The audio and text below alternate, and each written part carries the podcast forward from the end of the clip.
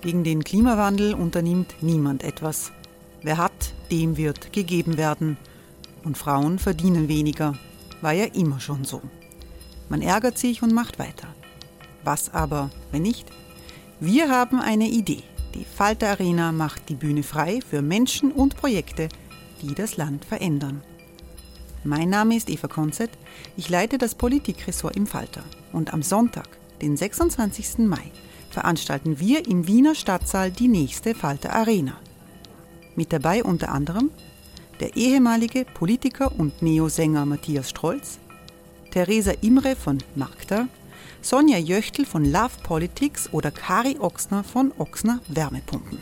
Machen statt jammern. Wir schauen uns an, wie das funktionieren kann. Kommen auch Sie vorbei. Alle Informationen und Tickets finden Sie unter falter.at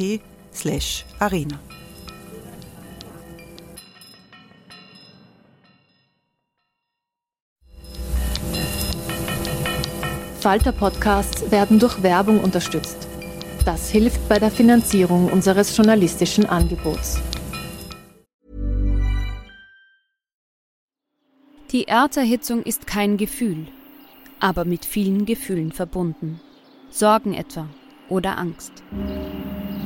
Eine Veranstaltung gegen diese Ohnmacht ist Tipping Time, eine Klimakonferenz der Zivilgesellschaft.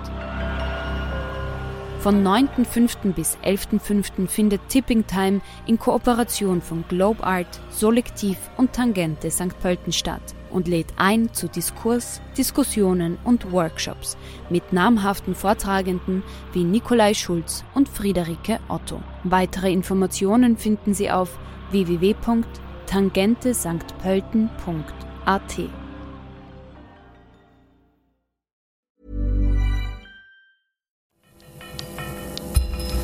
Falter Radio, der Podcast mit Raimund Löw. Sehr herzlich willkommen, meine Damen und Herren, im Falter. Die Islamische Republik des Iran wird seit Wochen durch eine Volksbewegung erschüttert, die historische Ausmaße angenommen hat. Irans Frauen trotzen dem Gottesstaat. Die staatliche Repression hat hunderte Opfer gefordert, Tote und Verletzte. Trotzdem geht die Revolution der Frauen weiter. Begonnen hat die Protestbewegung Mitte September. Die 22-jährige Mahsa Amini ist in Polizeihaft umgekommen. Angeblich hat sie ihr Kopftuch falsch getragen. Niemand glaubt der Behauptung der Behörden, dass sie eines natürlichen Todes gestorben ist. Seither gibt es nahezu täglich junge Iranerinnen und Iraner, die gegen den Terror der Sittenpolizei auf die Straße gehen. Kopftücher werden verbrannt, Frauen schneiden sich ihre Haare ab, die nach staatlichen Vorschriften nicht öffentlich zu sehen sein dürfen. Frauen leben Freiheit und Tod dem Diktator. Das sind die Slogans der Frauenbewegung. In 80 Städten des Iran werden sie auf Farsi gerufen und auch auf Kurdisch gerufen. Die in der Haft der Sittenpolizei umgekommene junge Frau war ja Kurdin. Der oberste geistliche Führer des Iran, Ayatollah Khamenei, erklärt die dramatischen Ereignisse mit der Einmischung der USA, mit der Einmischung Israels und sogenannten iranischen Verrätern. Wir sprechen in dieser Sendung über die Hintergründe und die Dynamik dieser Bewegung. Ich begrüße sehr herzlich die Journalistin Solmas Korsand. Guten Tag. Hallo. Frau Korsand hat unter anderem 2009 aus dem Iran berichtet. Damals äh, hat es riesige Proteste gegeben gegen einen Wahlbetrug äh, bei den Präsidentschaftswahlen. Ich freue mich sehr, dass Frau Jalech Lakna-Gohari gekommen ist. Guten Tag. Guten Tag. Frau Lakna-Gohari kommt ursprünglich aus dem Iran, war als Ärztin in verschiedenen internationalen Organisationen tätig und hat ein Forum in Wien, ein multikulturelles Forum gegründet, das heißt das iranische Wien. Ich freue mich sehr, dass Homayun Alizadeh äh, gekommen ist. Willkommen. Morgen.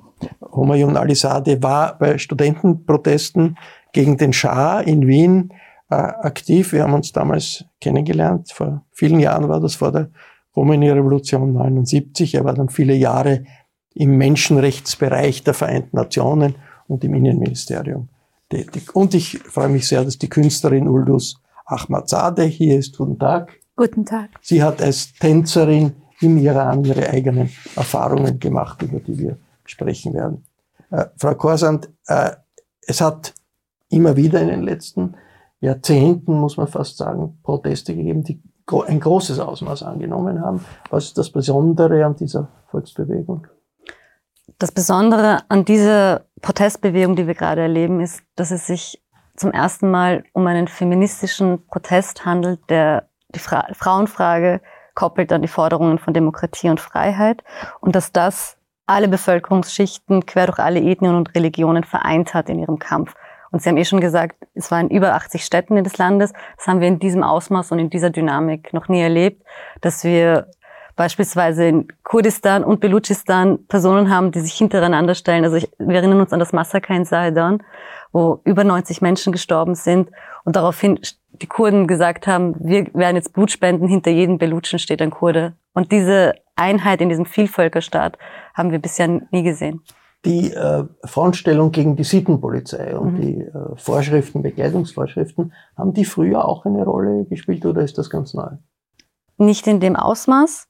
Also die Tatsache, dass also viele fragen immer wieder, was diesen Fall Massagina Amini so einzigartig macht. Und ich sage dann immer darauf, eigentlich ist dieser Fall überhaupt nicht einzigartig, weil fast jede iranische Familie diese Erfahrung mit der Angst vor der Sittenpolizei und mit diesem Psychoterror der Sittenpolizei gemacht hat. Und nämlich nicht nur die Frauen, sondern auch die Männer, die sehen, wie ihre Schwester, Töchter und Ehefrauen abgeführt werden, belästigt werden und im schlimmsten Fall getötet werden. Äh, Humayun Alisade, diese Bewegung hat in Kurdistan begonnen, hat sich aber rasch ausgebreitet. Ist die auch angekommen wirklich im Kernland Persiens, bei den Farsi sprechenden äh, Menschen in äh, den Gebieten, die nicht von Minderheiten bewohnt wird? Ich glaube, mit dem Wehen äh, von Kopftü Kopftüchern beim Begräbnis von Massa Amini in Sakres ist meiner Meinung nach eine neue Ära im Iran in den 43-jährigen Bestehen der Islamischen Republik Iran entstanden. Das ist ein neuer Zeitabschnitt. Äh, man muss sich auch vergegenwärtigen, dass das Kopftuch tragen ist nicht nur der, der, vielleicht war das der Initialzündung. Das geht weit aus um die äh, landesweite Proteste gegen die Repression des Regimes. Es geht nicht nur um, um, um äh, äh, Frauenrechte, was, was die Frauen eigentlich schon seit Bestehen der Islamischen Republik Iran sich dagegen wehren. Die Jugend hat es satt mit dem Islamischen Republik. Sie können sich mit dem nicht abfinden, dass es so ein Regime im Iran existiert. Und äh, wie auch die Frau Holstein sehr richtig gesagt hat, die Protestbewegung war, war praktisch, der Anlasspunkt war eine kurdische Frau, aber die landesweite Bewegung setzt sich gegen das Regime, äh, äh also äh, protestiert gegen das Regime. Und dann sind wirtschafts-, sozialpolitische Probleme es gibt eine hohe Jugendarbeitslosigkeit im Iran. Äh, man weiß, dass über 60 Prozent der iranischen Bevölkerung sind, sind, bestehen aus jungen Leuten. Äh, Frau äh, äh, Lackner-Gori, ist, ist es richtig zu sagen, das ist eine feministische Revolution? Weil man sieht ja in den Bildern viele Frauen durchaus mit Kopftuch, also den traditionellen Hijab, der wird ja auch von vielen Demonstranten äh, getragen. Also doch eine sehr unterschiedliche äh, Einstellung dazu, in der, in, auch in der Protestbewegung, oder?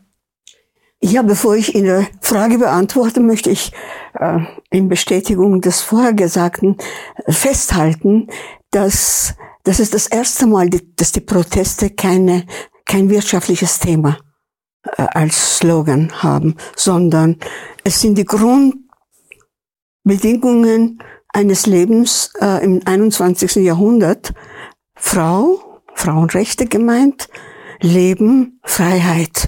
Niemand spricht von Geld und von all den äh, Schwierigkeiten, die die Gesellschaft über Jahrzehnte ertragen hat. Ähm, die Initialzündung war der Tod einer Minderheit. Unter Anführungszeichen. Eine Frau, Minderheit, eine ja. Frau und eine Kurdin. Äh, die Grenzregionen in Iran waren auch früher, auch vor der Revolution, immer sehr äh, ausgeschlossen aus einer gesellschaftlichen Entwicklung, immer Ungerechtigkeit. Man hat ausgehalten, ausgehalten, angehalten und dann kam und niemand weiß, ob die Massa äh, ihr, ihr Kopftuch wirklich anders getragen hat. Es war einfach die Gesellschaft reif für eine grundsätzliche Bewegung, weil die jungen Menschen, die natürlich, wir können dann später drüber reden, mit der Welt vernetzt sind, diese Ungerechtigkeit, die sich an Frauenungerechtigkeiten festmacht. In diesem Sinne feministisch, also jedes Land, jede Kultur erklärt oder definiert Feminismus etwas anders. Aber es ist im Prinzip, ja, weil die Machtspiele dieses äh, repressiven Systems sich an Frauen festgemacht hat. Frau Ahmosade, die Buntheit der Demonstra Demonstrationen, eben dass auch konservative Frauen dabei sind mit äh, Hijab, mit dem vorgeschriebenen äh, Kopftuch. Was sagt das über die Bewegung? Das sagt, dass es eine richtige feministische Bewegung ist. Und zwar, dass das äh, Freiheit äh, der Wahl äh, äh, gefordert wird. Es heißt, wenn ich tragen, äh, Kopftuch tragen will, darf ich, kann ich. Wenn ich nicht tragen will, es geht nicht darum, dass alle müssen äh, den Kopftücher ablegen, Kopftücher ablegen, sondern dass es freie Wahl gibt. Und das ist der richtige richtiger Anfang. Sie haben äh, Erfahrungen gemacht als Tänzerin in einer Tanzgruppe im, im Iran mit der Sittenpolizei. Wie war das? Ähm, ich war ähm, an Tanz interessiert und habe Tanz praktiziert, weil es gibt ja keine Ausbildung oder äh, in Öffentlichkeit tanzen äh, ist und war verboten. Ähm, und ähm, natürlich da war es grundsätzlich meine äh, äh, meine Aktivität gegen die Regel. Und äh, ich war öfters ähm, ähm, von Zetenpolizeien ähm, äh, abgehalten worden. Ähm, ich war auf der Bühne mit der Gruppe äh, äh von TänzerInnen und wurden aus, auf der Bühne schon äh, äh, inhaftiert. Und ich habe mehrmals äh, als als Frau äh, habe ich äh, ähm, Fahrrad gefahren und bin ich äh, gestoppt worden. Also in viele verschiedene Situationen. Was passiert Situationen. dann, wenn man mit dem Fahrrad fährt und äh, wenn Sie, wie Sie da mit dem ich Fahrrad festgenommen mich, wurden? Was ja, passiert? Was ist das? Ich erinnere mich, ich wurde von einem Basiji, also einer äh, nicht offizielle Zittenpolizei, äh, abgehalten und wurde geschimpft und äh, geprügelt und dann war ich, äh, ich erinnere mich, ich bin dann zurück zu meinen Eltern und habe ich gesagt, ich werde das nie aushalten. Ich werde das ändern oder ich gehe weg von dieser, von dieser Stadt. Und das ist keine Einzelerfahrung, die Sie da beschreiben? Nein, natürlich nicht. Das kann, äh, das erlebt jede Frau und wahrscheinlich auch viele Männer. Äh, Humayun Alisade, das ist einmal eine Bewegung, die ist spontan entstanden gegen die Sittenpolizei, gegen äh, den Terror. Äh, aber was sind wirklich, was steht jetzt politisch im Zentrum? Was wird, wo steht die Bewegung jetzt? Was wird, äh, was ist die Forderung der Bewegung, was sich, was sich ändern muss? Naja, die Forderungen sind, äh, wie, wie vor, vorher schon besprochen wurde, äh, äh, Frau äh, äh, also Freiheit. Leben und Freiheit. Das sind die drei Parolen, die eigentlich die junge Generation will das haben. Und, und, und das ist eine, eine legitime Forderung der jungen, das ist, da muss man sich auch, auch, auch vor Augen halten. Das ist die Generation der Islamischen Republik. Die Islamische Republik beansprucht für sich, einen islamischen Gottesstaat zu führen und danach müssen sich auch richten, die Leute aber das ist nicht der Fall. Und wir wissen, dass, äh, dass gerade die Frauen schon, wie schon vorher gesagt, seit, der, seit dem Bestehen der Islamischen Republik schon äh, sich gegen die, die Anti- äh, oder, oder gegen äh, die Frauen gerichtete Rechte äh, zu Wehr gesetzt haben. Und das geht dann, das ist jetzt für mich die Frage, ob diese junge Bewegung, dieser junge Volksaufstand, einen landesweiten Streik äh, zur Folge haben wird. Das ist halt die Frage. Wir wissen in, in, in, in, äh, in der Raffinerie, das ist die größte Raffinerie Assalouillet, wo aus dem Öl für den internen Gebrauch äh, Benzin produziert wird. Und einige Arbeiter sind in Streit getreten, aber nicht alle. Und das ist halt die Frage, ob dieser landesweite Streik äh, diese Bewegung unterstützen wurde, den Förderungen Nachzug zu verleihen. Ich würde da gern zu Bitte, ergänzen, ergänzen was, was die Organisation der Bewegung angeht. Das ist natürlich, das wurde von Anfang an kritisiert, dass es da noch keine Führung gibt, was ja per se nichts Schlechtes ist würde ich mal jetzt behaupten von Anfang an. Aber es gibt, es kursieren bereits gewisse Manifeste im Netz, wo sehr konkrete Forderungen gestellt werden. Ich weiß nicht, ob ihr dieses siebenteilige Manifest gelesen habt. Man weiß nicht, wer, diese, wer das erstellt hat, aber erster Punkt ist, wir wollen eine säkulare Republik, wo Staat und Religion getrennt ist. Es ist ein extrem progressives Manifest. Es zeigt, dass wir alle Diskriminierungsformen abgeschafft werden wollen, egal ob Geschlecht, Ethnie, Religion, auch sexuelle Orientierung. Und es zeigt auch, dass diese Bewegung in gewissen Teilen auch unglaublich reif ist, weil sie schon quasi diesen demokratischen Prozess mitdenken. Sie wissen, dass beispielsweise die Revolutionsgarden, man kann die nicht also ausschließen aus einem neuen Iran. Man muss sie in irgendeiner Form integrieren in diesen neuen Iran und genauso auch die Regimeanhänger. Sie sagen ganz konkret in Ihrem letzten Punkt, wir, unsere Arme, wir, wir heißen jeden willkommen, der an diesem neuen Iran mitarbeiten möchte. Und das zeigt einfach, dass es ein demokratisches Verständnis gibt, wie man diesen Übergang planen kann. Und ich glaube, ähm, da muss man ein bisschen auch das respektieren und anerkennen, dass, dass das, wie gesagt, kein einfach ein Volksaufstand ist, der vollkommen äh, chaotisch und, und, und, und, und weltfremd da vor sich hin agiert. Äh, Frau Lackner-Gohari, wie ist äh, die Unterstützung für das Regime, auch für den geistlichen Führer noch. Das ist ja äh, offenbar so, dass die äh, bewaffneten Organisationen, die Sicherheitsorgane stehen nach wie vor hinter dem Regime, stehen hinter dem Präsidenten, hinter dem geistlichen Führer. Auch ein Teil der konservativen Gesellschaft äh, steht hinter äh, der Führung der Islamischen Republik. Wie sehr besteht die Gefahr, dass sich diese, dieser Block eher zusammenschließt, wenn so äh, durchaus radikale Forderungen gestellt werden, Tod dem Diktator, das stellt ja die Grundlagen des Regimes überhaupt in, in Frage. Ist da nicht die Gefahr, dass äh, dadurch die Pro-Regime-Kräfte, auch die Pro-Regime-Kräfte in der Bevölkerung sich dann doch um die Regierung scharen? Ja, das ist eine sehr komplexe Frage. Ähm, es ist sicher so, dass es gewisse Schichten gibt, die aus verschiedenen Gründen, nicht nur aus Glaubensgründen, dem Regime anhängen. Äh, Opportunismus könnte ein Schlagwort sein. Leute, die etwas davon haben, die ihre Geschäfte machen. Und darunter ist, wir wissen, dass die Revolutionswächter die größte wirtschaftliche Macht in Iran sind. Also sie würden sehr viel verlieren. Aber äh, die Spontanität und die Kraft dieser Bewegung ist so stark, dass es allmählich, es ist, einer der Analysten hat etwas gesagt, ist es eine Revolution oder nicht? Ja, es ist eine revolutionäre Bewegung, keine Frage. Es muss nicht in einem Monat oder in einer Woche oder vielleicht nicht einmal in einem Jahr, aber es ist, es ist gesagt worden, es ist eine Bewegung ohne Wiederkehr zu gewissen Dingen. Die jungen Leute wollen leben Deswegen diese drei wichtigen Worte. Frau, Leben, Freiheit.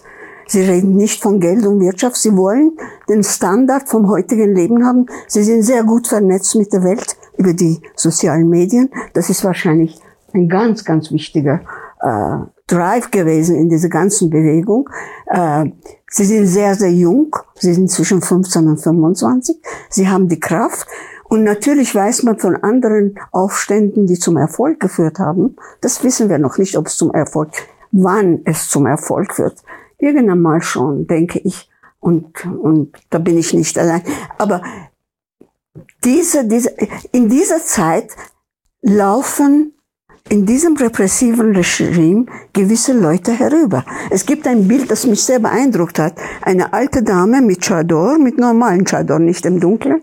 Und sie kommt, nimmt ihren Sohn, der ein Basiji ist, und nimmt es aus der Bewegung. Das sind so beeindruckende und hoffnungserregende Jetzt, äh, Bilder. Äh, Humayun Alizade, diese Mobilisierung gegen das Ausland durch das Regime gegen die USA, gegen Israel, kann das nicht bei Teilen der Bevölkerung schon ankommen.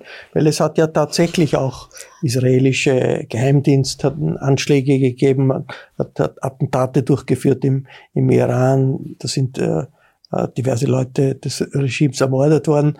Äh, dass die USA die Islamische Republik äh, unterminieren wollen, ist ja auch nicht sehr weit her, hergeholt. Kann dieses Bild von Außenfeinden äh, der Regierung helfen, die Situation in den Griff zu bekommen? Bevor ich ähm, äh, die Frage beantworte, äh, ganz kurz. Wir haben Meldungen aus dem Iran, dass innerhalb der Revolutionsgardisten und Sicherheitskräfte Leute gegeben hat, die sich krank gemeldet haben und nicht bereit waren, bei den Demonstrationen, also gegen eigene Leute vorzugehen. Wir wissen aber auch, es sind hohe Offiziere im Iran, die mit der Staatsführungspolitik nicht einverstanden sind. Das heißt, äh, ich gehe immer davon aus, diese, äh, wie schon vorher erwähnt, seit 2009, wo da ein Million Menschen wegen Wahlbetrug von Ahmadinejad auf die Straße gekommen sind, da gibt's äh, kontinuierlich Protest der iranischen Bevölkerung gegen das Regime. Und das wird sicherlich äh, eine, eine, wie schon auch richtig gesagt wurde, lange dauern, weil der Schah wurde nicht heute auf morgen, sondern es hat also konkret, äh, wo schon klar war, dass Rumänien an die Macht kommt, zwei Jahre gedauert, bis die Revolution dort stattgefunden hat. Also das kann auch, auch so lange dauern. Aber die Außenfeind, die, die Projektion die, die ja, meine Sorge, genau, meine Sorge ist, dass gerade diese genuine Bewegung von den äh, Nachbarstaaten äh, sozusagen missbraucht werden. Das ist die Gefahr, ist gegeben. Wir wissen, dass seit, zwei, seit, seit drei Wochen ähm, die Revolutionsgardisten äh, Raketen äh, und, und Drohnen äh, gegen Irak, wo die, wo die Kurden stationiert sind, äh, äh, abgefeuert haben. Äh, es gibt eine, eine Mobilmachung an der, an der kurdischen, an der aserbaidschanischen Grenze. Äh, also die Sorge besteht. Wir wissen auch, es gibt Akteure im Land, die äh, könnten auch von den Oppositionellen, will keine Namen hier nennen, die bewaffnete Einheiten besitzen und die würden sozusagen ihre eigene Politik durchsetzen. Aber da glaube ich, da wird bei der Bevölkerung das nicht durchkommen. Ich würde gerne zu der Projektion aus dem Westen auf Ihre Frage zu sprechen kommen. Das Ding ist, die, diese Verschwörung aus dem Westen, die kommt, die kommt bei jedem Protest. Und das löst bei den Iranerinnen und Iranern nur noch ein Genen aus. Weil also dass die Tatsache, dass Ali Khamenei nach drei Wochen nach den Protesten, glaube ich, waren es, dass er erstmal ans Volk herangetreten ist und das Erste, was er sagt, das ist eben keine genuine Bewegung, das ist aus Israel und aus den USA gesteuert. Das hat niemanden überrascht, natürlich. Also es hätte überrascht, wenn es nicht gesagt hätte. Jetzt, äh, was, was glaube ich viele äh, äh, sich die Frage stellen, Frau Ahmad-Zadeh, wie ist das eigentlich, wie sieht, sehen die, die Menschen im, im Iran heute den Schah und das Schah-Regime und auch Khomeini. Ist das etwas, was in der weiten Vergangenheit ist, so wie ich weiß nicht, äh, halt äh, im 19. Jahrhundert etwas, das sich, mit dem sich niemand auseinandersetzt? Oder gibt es so etwas wie eine Nostalgie nach äh, dem, der Zeit des Schah? Es gibt ja den Sohn des Schah, der in den USA lebt und der äh, vom Exil aus äh, versucht, sich in der Diskussion zu beteiligen. Ähm, meinen Sie jetzt die Menschen, die im Iran sind oder in Diaspora? Weil es ist ein eine Unterschied. Also äh, die Menschen, die im Iran sind, besonders die jungen Leute, kennen keinen Schah, wollen keinen Schah. Das ist äh, für sie absolut nicht aktuelles, nicht relevantes. Und die sind nur Leute, die in der Diaspora irgendwie sich befinden und immer noch mit diesen Nostalgie leben und diese ähm, ähm, äh, diese Ideal nochmal erreichen wollen, die es nie gab äh, und nur in Erinnerung von manchen Leuten einfach äh, im Leben erhalten wurde ähm, und äh, versuchen, dass er wirklich dann äh, irgendwie in groß durchfahren und äh, da, darstellen, ähm, finden aber keine Anschlüsse heute, heutige Gesellschaft der Iraner, äh, sowohl im Iran als auch draußen, junge Generationen, die wollen was Neues. Wir gehen nur nach vorne. Genau, aber das ist auch etwas, was in den westlichen Medien, das ist ein guter Punkt, weil, oder das in den westlichen Medien gerne, diese Romantisierung der Schachzeit, weil man die ganze Zeit die Bilder von den Frauen in Miniröcken sieht und dass man glaubt, dass es diese Nostalgie gibt. Also es, die, eine der Parolen ist ja in den Protesten ja auch, Tod dem Tyrannen, egal ob König oder Rahbar. Also man ist dann ganz klar, man will weder eine eine Islam, islamistische Republik noch eine Monarchie, die genauso repressiv war. Jetzt, es hat ja schon auch verschiedene Strömungen gegeben im Establishment. Es hat eine reformerische Strömung gegeben. Der frühere Präsident Khatami hat versucht, äh, äh, die harten Regeln aufzuweichen, hat versucht, äh, flexible, die Islamische Republik flexibler zu machen. Was ist eigentlich aus diesen Reformen geworden? Man weiß, jetzt sind die Hardliner an der Macht. Die Reformer sind zurückgedrängt worden, zum Teil, zum Teil auch, auch ins Gefängnis geschickt worden. Aber ist da irgend noch etwas übrig? Mother's Day is around the corner. Find the perfect gift for the mom in your life with a stunning piece of jewelry from Blue Nile. From timeless pearls to dazzling gemstones, Blue Nile has something she'll adore. Need it fast? Most items can ship overnight. Plus, enjoy guaranteed free shipping and returns. Don't miss our special Mother's Day deals. Save big on the season's most beautiful trends. For a limited time, get up to 50% off by going to BlueNile.com. That's BlueNile.com. ein großes Jein. Aber zuerst zum Vorhergesagten, äh, das mit Ausland und ob, ob Israel und Amerika und so. In den letzten Jahren, was passiert ist, vielleicht in den letzten zwei Jahren, sehr viele Intellektuelle und auch interne Zwistigkeiten haben Korruptionsfälle und Lügen des Systems derartig ans Licht gebracht, dass die Anzahl der Leute, die äh, sagen wir, ergeben dem Freitagsgebet und den Parolen äh, zuhören, sind wir immer weniger. Äh, jetzt habe ich den Faden verloren ja, zu der Frage. Was ja, ist mit, was ist mit, mit den, den Reformen? Mit den Reformen. Also, Khatami war, ist, er ist der österreichische Bundeskanzler ja. Schüssel, ist nach Teheran ja. gefahren, hat den damaligen Präsidenten Khatami getroffen. Es war schon in Europa die und Hoffnung, dass es da eine, dass es da eine Lockerung gibt die Millennium-Geschichte der UN, sehr wichtig. Äh, für die, ich zitiere jetzt die Gegner äh, der, der politischen Landschaft in Iran, für die für die meisten Menschen sozusagen mein, unseres Schlages ist, sind, nennen das eine verbrannte Karte, die Reformisten. Aber ich denke, eine Bewegung, die zur Aufklärung von Geistern, besonders bei jungen Menschen, ähm, beigetragen hat. Auch wenn sie keinen Erfolg hatte, äh, stirbt ja nicht. Also es ist wirklich die Politik, auch die gesellschaftliche Entwicklung ist ein Prozess gewesen. Die Bedeutung dieser, dieser kurzen Öffnung bei einem nicht mächtigen äh, Führer, Khatami, der nicht, nicht ein Mann der Gewalt war, auch in den Geschichten, die an der Universität passiert sind, haben, haben ihren Niederschlag in den Köpfen besonders der jungen Generation gefunden. Die ist da. Aber die Reformisten an sich als Gruppe gibt es nicht mehr. Sie haben nichts zu bestellen bei der Bevölkerung, sagt man. Äh, aber ich glaube, ihre, die geistige Entwicklung hat, hat schon einen Beitrag der Gesellschaft geleistet. Aber es ist, Homayun äh, Alisat, es ist ja keine völlig gleichgeschaltetes Establishment. Es gibt ja unterschiedliche Strömungen im Establishment, durchaus heftige äh, Dispute im äh, iranischen Parlament. Wie äh, wirkt sich diese Bewegung jetzt auf die äh, verschiedenen Fraktionen des Establishments aus?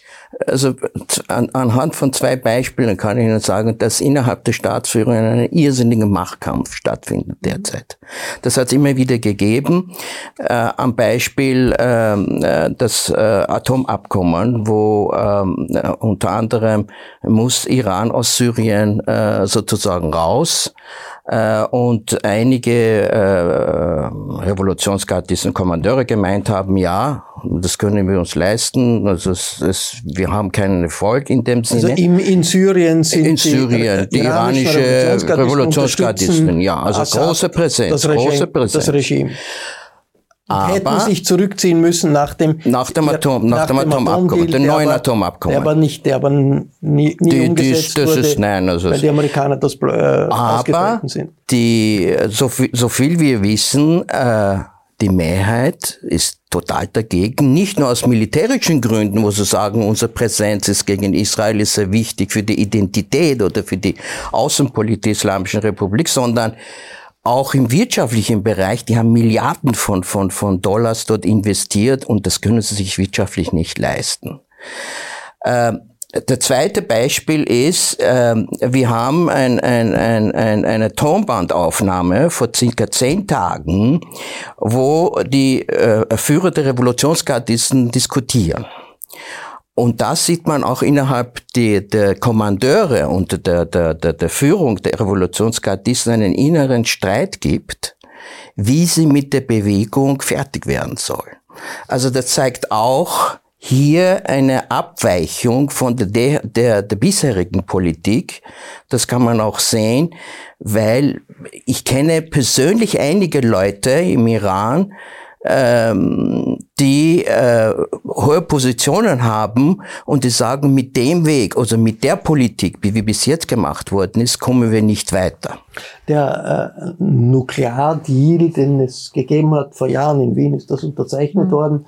Äh, die Europäer, die Amerikaner, Russland, China haben mit der äh, iranischen Führung ein Prozedere ausgemacht, das verhindern soll, äh, dass der Iran Atomwaffen bekommt und die äh, Nuklearforschung äh, und die äh, nukleare Entwicklung im Iran ist sehr, sehr fortgeschritten. Das ist von Donald Trump verlassen worden, dieser Deal. Und es gibt jetzt seit Monaten einen Versuch, das wieder mhm. zu beleben. Das scheint jetzt in der jetzigen Situation fast unmöglich, das wieder zu beleben. Die Amerikaner würden das sehr gern haben. Joe Biden hätte das sehr gern, auch die Europäer haben das sehr gern. Wie ist eigentlich da äh, kann man so etwas wie eine Haltung der iranischen Öffentlichkeit, Frau Korsam, da äh, feststellen, dass man sagt, also die Amerikaner, die iranische Öffentlichkeit würde die gerne einen, einen solchen Deal wiederbeleben, damit die Sanktionen äh, zurückgehen.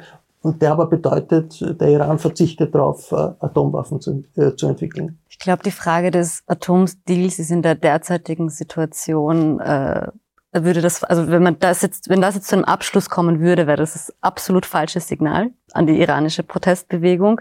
Und soweit ich das jetzt beurteilen kann, und ich glaube, da sind wir uns einig, ich, keiner hat ein Interesse daran, dass dieser Atomdeal jetzt geschlossen wird. Das wäre es, also es, es wäre ein unglaublicher Fauxpas und auch, also, der, also ich, sofern ich das jetzt auch, auch mitverfolgt habe, auch die US-Regierung hat jetzt auch kein Interesse. Sie haben in ein paar Wochen die Midterm-Elections zu schlagen. Sie können sich, es sich nicht leisten, jetzt zu sagen, wir machen einen Deal mit, den, mit, dem, mit der Islamischen Republik, auch im Hinblick auf einerseits sanktionieren wir jetzt die, die, die oberste Elite und dann lassen wir die Sanktionen fallen und es, es, fließen wieder Gelder in die Kassen der Mullahs. Also das ist für niemanden von Interesse. Aber ist die Idee, äh, der Iran, äh, äh Frau Ahmadsadeh, ist so eine, mächtige, eine Macht, die das Recht hat, Atomwaffen zu bauen, wie ja andere, äh, äh, auch Atomwaffen haben in der Region. Israel verfügt über Atomwaffen. Ist das ein Argument, das in der Bevölkerung ankommt oder äh, ist das, äh, wird das als Großmannssucht der, äh, der, der Islamischen Republik angesehen? Ist eine Art von Popularität verbunden mit der Idee, der Iran als großer Staat, als große Macht sollte äh, nicht darauf verzichten, Atomwaffen zu Absolut nicht im Interesse von Volk. Also äh, sowohl wirtschaftlich als auch ähm, geopolitisch äh, nicht in Interesse von Volk, die wollen nicht äh, Krieg haben mit irgendwelchen anderen Staaten. Die wollen einfach äh, Demokratie haben, eine ähm, Frieden haben, Frieden mit der Welt. Und das ist das, was die Menschen wollen. Und das ist absolute Politik der Regime Islamischer Republik und hat äh, mit Menschen im Iran nichts zu tun. Da würde sich ja, wenn es wirklich äh, die, diese Verhandlungen platzen, oder aufs Eis, zurzeit sind sie aufs Eis gelegt. Wenn, wenn die wirklich platzen, würde ja auch geopolitisch in der ganzen Region eine gefährliche Situation entstehen, weil äh, plötzlich wären die Einschränkungen äh, der, der, der, Nuklearforschung und der Entwicklung von Atomwaffen im Iran weg. Was würde das bedeuten, Homayon Alizadeh? Nein, also wie gesagt, äh, die Islamische Republik Iran äh, befindet sich mit dem Atomabkommen in der Sackgasse. Äh, einerseits wollen sie Zeit gewinnen äh, bei den nächsten Wahlen, ob, die, ob die, die Republikaner an die Macht kommen. Äh, weil manche sind der Meinung, dass er mit den Republikanern besser auskommt äh, als mit den Demokraten. Ähm, ich glaube, äh, die, äh, das Atomabkommen, wie schon auch gesagt, äh, vorher gesagt worden ist, ist derzeit aufs Eis gelegt, insbesondere im Hinblick auf die äh, äh, vorgestrige Sanktionen der Europäischen Union gegen den Iran. Ähm, ich glaube, ähm, das, was noch dazu kommt, äh, die Drohnen, wenn es bewiesen wird, dass die Drohnen, die von der sowjetischen Armee in der Ukraine eingesetzt werden, Armee. tatsächlich, also russischen Armee meine ich, äh, Entschuldigung, russischen Armee in der Ukraine gegen die Bevölkerung eingesetzt wird, das wird politisch und wirtschaftlich die Islamische Republik äh, viel kosten, beziehungsweise die eingefrorene Gelder, die im Ausland sind und man hofft, man, man hat, also man hofft noch, dass die äh, die Gelder freigegeben werden und zurück nach Teheran, das wird es nicht abspielen, sondern diese Gelder werden für den Aufbau der Ukraine nach dem Krieg verwendet werden. Und das ist sicherlich ein wirtschaftlicher Schlag gegen die Islamische Republik Iran. Das ist ja eine, ein, gehört zu den neuen Entwicklungen im Ukraine-Krieg, mhm. dass ja. Äh, eine große Anzahl von Drohnen eingesetzt werden von der russischen Seite, Seite. gegen die ukrainischen Städte, mhm. gegen Elektrizitätswerke, die zivile Infrastruktur und dass diese Drohnen aus dem Iran kommen. Mhm. Und dass das iranische Militär auf der Krim, die, äh, äh, das russische Militär einschult, wie man diese Selbstmorddrohnen heißen, äh, werden, werden sie genannt, weil sie abstürzen, äh, einsetzt. Ist das im Iran bekannt und äh, wird das irgendwie äh, reflektiert, diskutiert, was das bedeutet? Also eine Allianz zwischen der Führung der Islamischen Republik und Putin im Ukraine-Krieg. Also diese Allianz ist bekannt, ja. Also man weiß, dass das Regime. Das ist eine starke Allianz. Das ist eine starke Allianz, Allianz mit Russland. Und ja. man besucht auch, also voller R und also Revolutionsgarden, die zum russischen Botschafter gehen und und und und, und quasi den Kotau machen.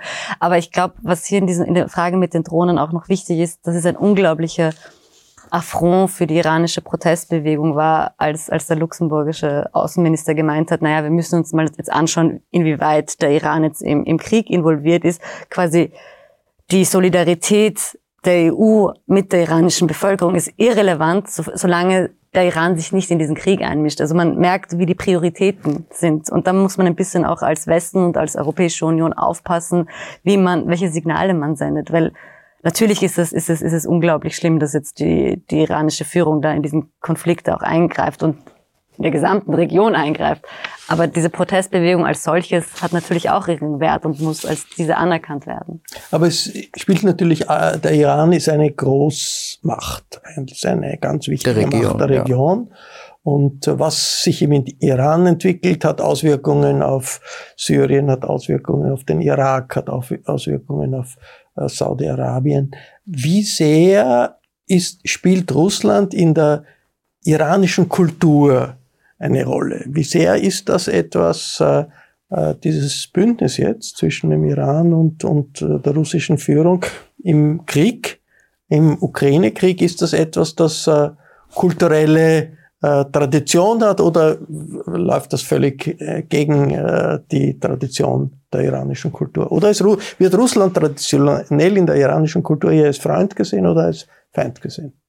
politisch nicht als Freund. Die Teekultur, die wir haben, hat sehr viel mit Russland zu tun. Ich glaube, darauf beschränkt sich die ganze Sympathie, denn im Laufe der Geschichte hat Russland Iran immer benachteiligt, versprochen und im letzten Moment fallen lassen. Dass die Hegemoniebestrebungen der iranischen Machthaber da ist, hat wahrscheinlich auch das Nukleardeal zum Scheitern gebracht. Es waren die letzten Runden in Wien von den Verhandlungen ja sehr nahe an einem, bevor diese, dieser Aufstand und die Protestbewegungen gekommen sind. Aber Iran wollte immer mehr, wollte immer mehr, noch ein Stück. Denn die Welt wollte, dass sie mit ihrer Einflussnahme äh, in der Region aufhören und Iran wollte das nicht hergeben. Äh, gibst du mir was, dann gebe ich dir zurück. Ich habe Bilder gesehen in diesen Amateuraufnahmen, wo äh, halb uniformierte mit langen Röcken, die überhaupt nichts in der iranischen Militär-Appearance etwas zu sagen haben, da sind. Das sind, es wurde immer behauptet, ich war sehr skeptisch, dass man sagt, man bringt diese Leute von Hezbollah und von Libanon und von, von Irak, Hashdashabi, aber die sind da, die werden geholt. Das Potenzial des Militärs und der Polizei und der Basij äh, erschöpft sich. Die Männer schlafen nicht mehr, äh, sie müssen immer da sein und die Eigenheit der Protestbewegung. Und ich glaube, da bin ich bei dir, Solmas, dass sie sporadisch und an verschiedenen Orten ihre Manifeste machen, auch auf den Universitäten. Äh, es ist eine Distraktion für das Militär. Sie müssen da sein, dann müssen sie dort sein. Und das erschöpft sie. Also sie haben sich diese Leute geholt. Ich glaube auch, dass, dass es wäre ein Affront, wie schon gesagt, sehr schön das Wort, äh, jetzt überhaupt von, von Nukleardeal zu sprechen. Wie äh, wichtig ist die Solidarität in der Exil-Community, Frau Mazadek? Das ist ja, äh, es gibt Demonstrationen, es gibt äh, Aktivitäten äh, vor iranischen Botschaften, es gibt Solidaritätsaktionen. Äh, in, Im Europaparlament hat sich eine Abgeordnete die Haare abgeschnitten als Zeichen der Solidarität. In Frankreich sind Künstlerinnen äh, setzen diese gleiche Gäste. Wie wichtig ist das? Äh, wie, ist der Widerhall im Iran selbst auf diese Solidaritätsaktionen international? Ähm, ganz, ganz wichtig. Also nicht nur iranische Diaspora und, äh, ähm, und KünstlerInnen, sondern ähm, auch die gesamte ähm, ähm, Gesellschaften in, in Europa und Amerika oder überhaupt außerhalb äh, von Iran und auch speziell die weiße Feminismus finde ich die Solidarität gerade ganz, ganz wichtig, weil das einfach nicht, äh, nicht nur unser Kampf ist. Das ist ein Kampf der gesamte Feminismus in, in, und Aktivismus in der ganzen Welt, äh, weil äh, wenn die Iraner ihnen frei werden, äh, werden alle eine bessere Welt ähm, erleben. Auch die äh, die Frauen in Europa, in Amerika, in, in ähm, ja, also die weiße Feminismus. Deswegen finde ich ähm, diese Solidarität auch für ähm, Menschen im Iran ganz ganz wichtig, weil sie einfach sich äh, bestärkt fühlen und gesehen und gehört äh, werden fühlen und ähm, und ich will da hier auch die Zeit nützen äh, und ähm, Menschen sagen, dass jeder Einzelne hier außerhalb von Iran kann etwas machen und aktiv werden. Ganz, ganz wichtig, äh, zu Proteste gehen, in Social Media teilen, äh, die Abgeordnete ihre Kreiswahl schreiben, dass die eine äh, klare Position gegen Iran, äh, islamische Regime nehmen soll, äh, die Petitionen unterschreiben. Also jeder kann wirklich aktiv werden und äh, diese unglaublich starke feministische Bewegung, der eine der größten feministischen Bewegungen der Welt ähm, unterstützen. Humayun Alizadeh, äh, versuchen wir zu skizzieren, wie kann es weitergehen in den nächsten Wochen oder nächsten Monaten. Revolutionäre Volksbewegungen erschöpfen sich irgendwann oder werden niedergeschlagen oder das Regime, gegen das sie kämpfen, bricht auseinander. Was ist die wahrscheinlichste Variante jetzt? Was ist die Dynamik dieser Bewegung? Naja, die, die, die, die ganz einfache Frage ist, wie lange äh, werden die jungen Menschen, die Frauen die Kraft haben, auf die Straße zu gehen? Aber das ist, das kostet eine enorme Energie und, und, und Zeit. Und wir wissen, dass mit der, mit der Niederschlagung der, der Frauenbewegung oder der Demonstranten äh, man merkt, dass die Intensität der Demonstrationen irgendwie äh, abgenommen hat. Und ich befürchte, dass wir mit dieser Niederschlagung der Bewegung äh, auf die andere Demonstrationen warten müssen, weil das Regime meiner Meinung nach sitzt fest, leider, muss man dazu sagen. Außer, wie schon vorher erwähnt, es gibt einen landesweiten Streik der Arbeiter der Ölindustrie, der Stahlindustrie, Lastwagenfahrer, Lehrer, äh, die sich auf die Seite der Demonstranten stellen würden. Und dann kommt noch dazu, dass ein Teil der Exekutive, also der Revolutionsgardisten und auch die äh, Sicherheitskräfte sich auf die, auf, auf die Seite der Bevölkerung stellt.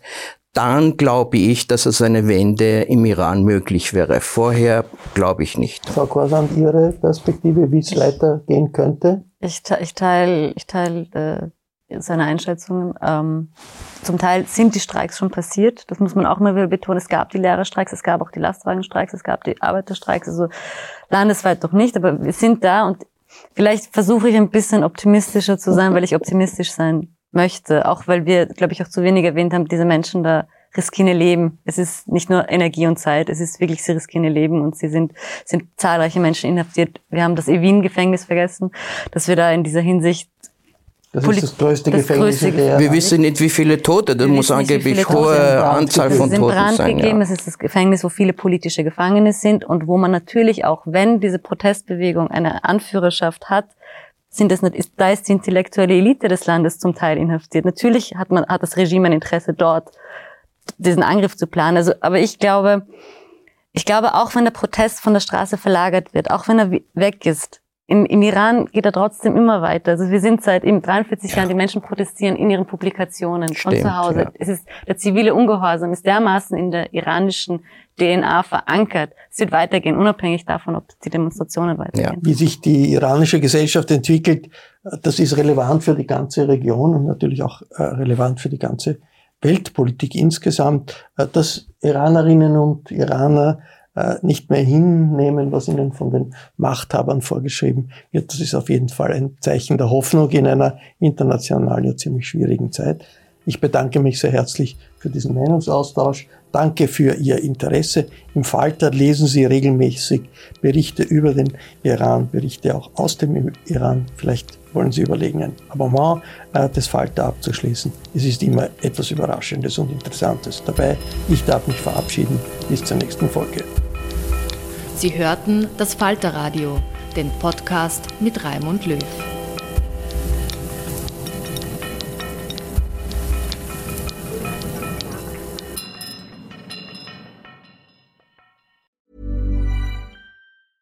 Small details are big surfaces. Tight corners are odd shapes. Flat, rounded, textured, or tall.